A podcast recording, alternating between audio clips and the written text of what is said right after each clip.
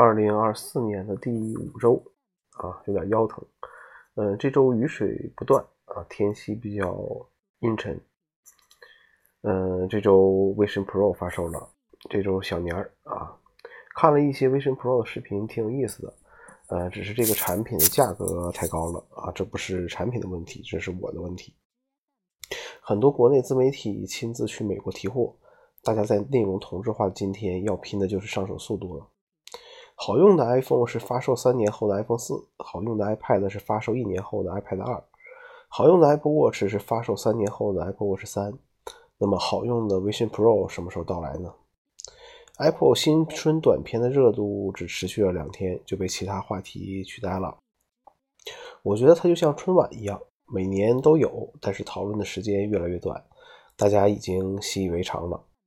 或许这种展示产品能力上限的方式已经不能打动人心了，大家更想看到的是产品能给生活带来什么改变。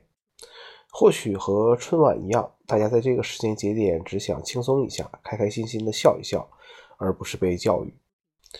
嗯，小年啊，南方腊月啊，北方腊月二十三，南方过腊月二十四。嗯，不是所有这个的节日都要吃饺子，也不是所有的除夕都要放假。呃，没啥说的了，还有一周春节，给大家拜个早年吧，就这样吧。